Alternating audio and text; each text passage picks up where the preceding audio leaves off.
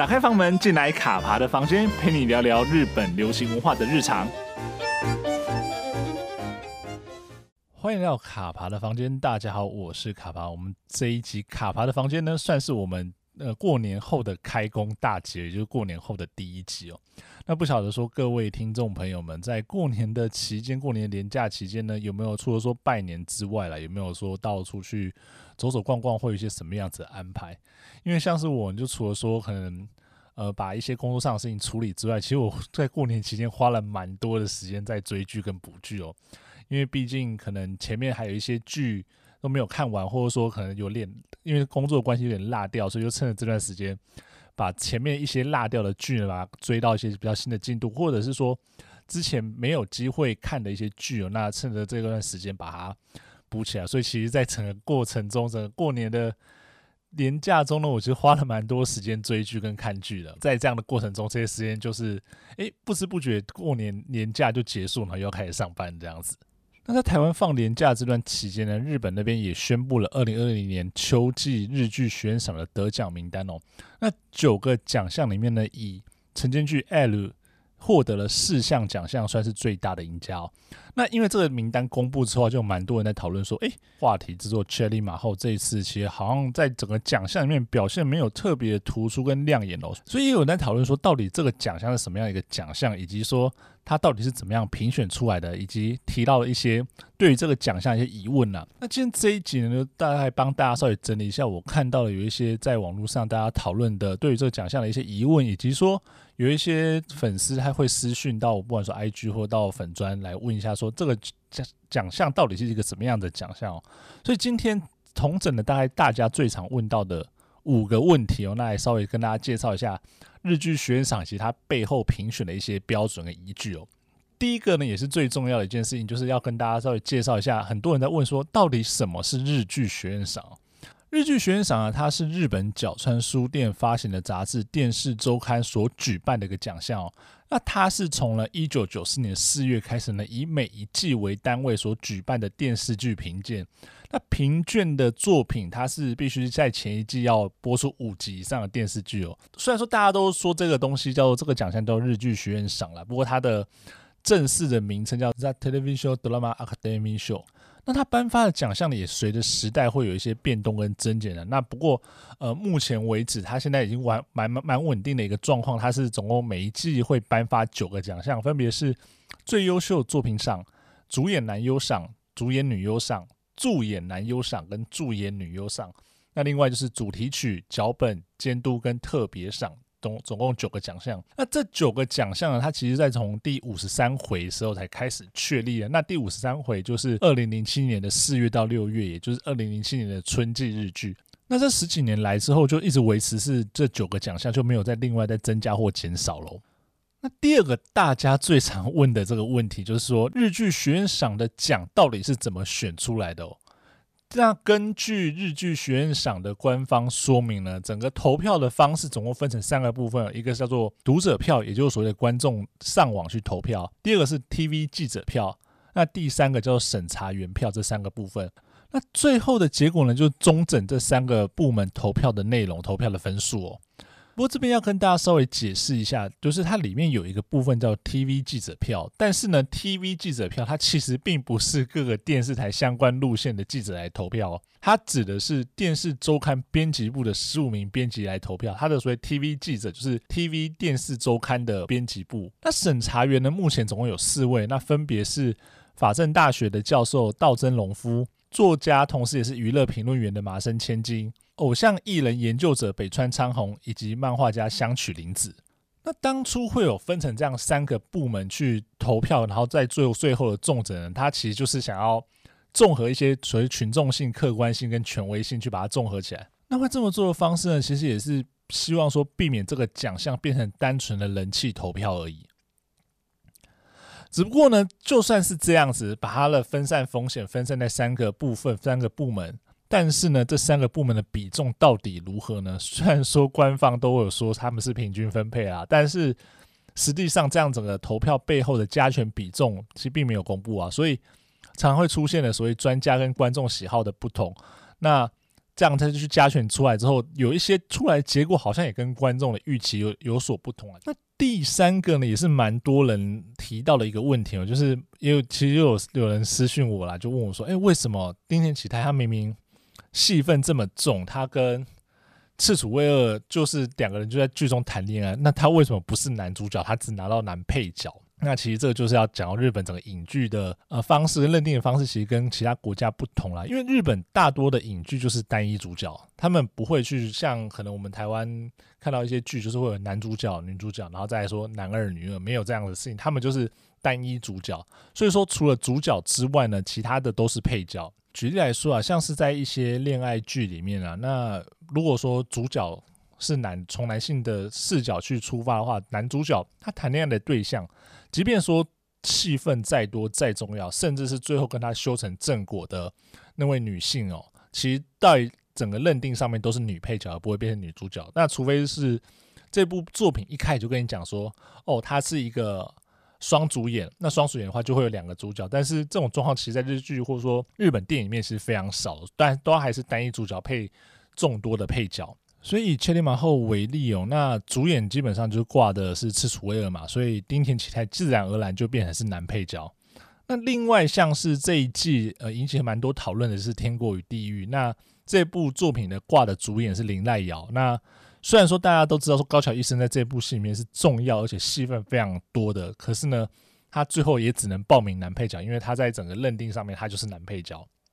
第四个呢，我自己是觉得这个问题蛮有趣的，因为。每一季这么多的作品，大家都投进来参选，然后来竞争这个这九个奖项哦，那真是竞争非常的激烈啊！所以我们就想要知道说，到底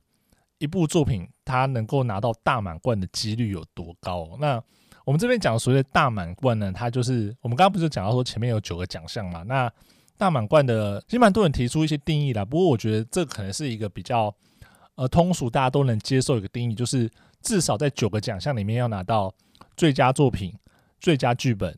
然后主角奖，这一定要的。然后至少拿到男女配角里面要拿到一个配角奖，然后再就是导演奖。也就是说，在九个奖项里面拿到这五个奖项呢，才算是所谓的满贯了。那从确立了这九个奖项的第五十三回开始，一直到呃最现在最新的一百零六回的日剧学院赏呢，其实只有大十四部作品达成了这样子的。挑战，所以大满贯的挑战，你就可以知道说，其实真的要拿到这么多的奖项，或者说他要代表那一季的作品，这件事是这件事情是有多困难的哦。那这十四部作品呢，也来跟大家稍微提一下。第一部呢，就是破案天才伽利略，那再来是流星之绊，那第三部是 Mother，接下来呢是仁一的二，然后是尽管如此也要活下去，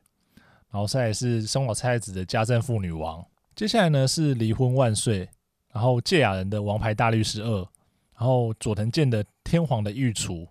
那在这一部呢，就是晨间剧波流主演的《阿浅》。那接下来是坂元裕二的经典作品《四重奏》，然后再来就是大家都耳熟能详的石原聪美的《On Nature》，接着呢是大叔的爱，然后最后一部呢是金田将晖的《三年 A 班》。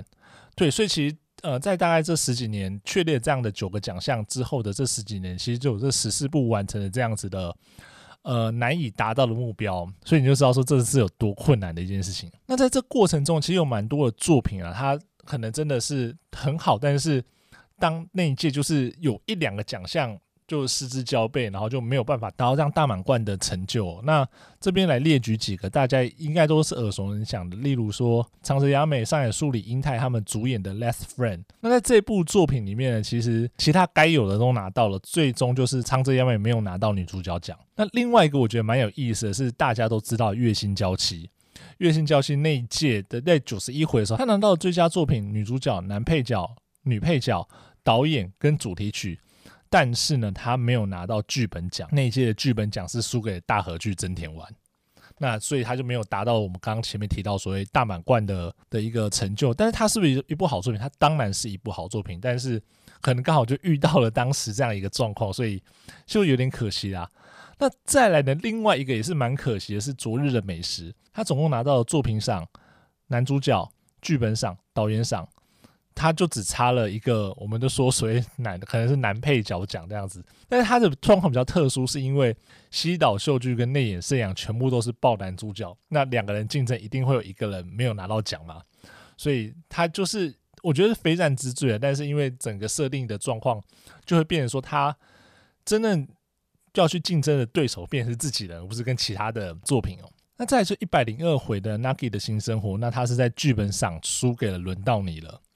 然后接下来呢是最近一个就是木村拓在东京大饭店，他也是剧本赏没有拿到，他剧本赏是输给我的四叔来话长生天斗真的作品。对啊，所以其实有时候你会觉得说，哎，他好像这部作品的话题性很强，但是他往往在整个日日剧学院赏里面，他可能会有一两个奖项就是。刚好遇到另外也是竞争很强的人，但他的话题性可能并没有这么高，或者说在这样相较之下的时候，他好像就弱稍微弱了一点，所以就没有拿到我们所谓大满贯。但是呢，这些作品是不是好作品？这些作品当然是好作品啊！所以我们刚提到这些作品，大家其实如果真的还没有看过，也可以花点时间把它找出来看，因为基本上来说，能够在日剧学院赏里面拿到奖。的肯定的作品，我相信都不会太差。那当然，大家可能会有各有喜好，但是，呃，凭良心来讲，大多数我说大多数啊，因为还是有时候真的是有一些意外啦，比如说什么船之类的。但是大多数来说，日剧学院赏还是有一定的指标性，可以你如果没有看过这些作品来去做一些挑选哦。最后一个呢，其实也是蛮多人提到的问题啊，因为这一期日剧学院赏的的大赢家算是晨间剧 L 嘛，那就有人在问说那。晨间剧啊，大河剧这种就是花了很长时间拍摄，它的篇幅集数都比日剧一般的民放台黄金档的日剧要长的作品放在一起比较，这样子公平吗？但我会觉得啊，就是说其实晨间剧它一年可以参加两次的日剧学院赏，那分别就是它结束的那一季，也就是在春季跟秋季的时候可以参加。大河剧的话是一年只会参加一次，也就是秋季，那就是刚刚结束的这样的秋季啊。有人会说，可能他时间拉得够长，拉得很长，所以，呃，他可能表现啊，或者说吸引观众注目的程度也相对比较高。可是，我会觉得，即便时间，你看时间拉长的另外，虽然好像有优点，但是它另外一个缺点就是要如何在这么长的时间，你看，比如说晨间剧长达半年，然后大合剧甚至长达一年的情况下，你要去维持一个故事的完整度，然后要让角色的发挥。在一定的水准之上，我觉得这其实都是蛮大的难度啦。所以其实有时候时间拉长之后，反而缺点也更容易暴露出来。而且我觉得蛮有趣的是，大家可能会觉得说啊，那这样的作品好像很容易得奖吗？其实没有。我们真的去把它的这样子的那个历史摊开来，那从五十三回人到现在一百零六回人，真正有拿到过日剧学院赏的晨间剧也不过就六部，那分别就是《鬼太郎之妻》、《小梅医生》、《小孩女》。多谢款待阿浅跟这一季的欢呼 L，那蛮有趣的是，稍微回去找了一下，发现说当年《鬼太阳之妻》它的话题性是非常非常的高，然后大家也都很很热烈在讨论，但是它其实那一届只拿到两个奖项。那在这么多的作品晨间剧里面呢，其实拿到最多的就是阿浅来了。那当然阿浅来是那个时候拿了七项嘛，九项里面拿了七项，但是他真的是当初算是全民运动，就是大家在看，然后在追这个剧，然后甚至说。呃，缔造了收视的奇迹，所以那个时候就算是实至名归了。那不管说像是小梅医生跟多谢款待，他们其实拿了五项。那呃，小孩女也蛮多人很喜欢的作品，他也就拿了六项而已。更不要说这一届的 L，他其实只拿了四项。所以你会说晨间剧它真的有有优势吗？我觉得倒也还好，他反而是那如何去维持这个作品的品质，反而是晨间剧的一个很大的挑战哦。我们讲了晨间剧之后，那再回头再来看。大河剧其实大河剧在日剧学院赏里面拿到奖项的机会更少，那也是从一样从五十三回到现在，一共就只有六部，也是只有六部大河剧拿到了